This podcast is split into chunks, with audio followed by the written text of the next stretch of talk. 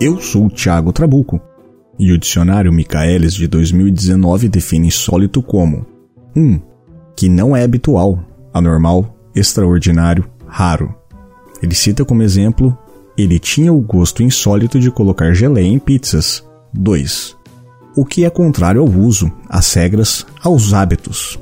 O que é insólito então desperta nossa curiosidade. E este é um palco online para os fatos insólitos do mundo. Bem-vindos ao Trabuco Show.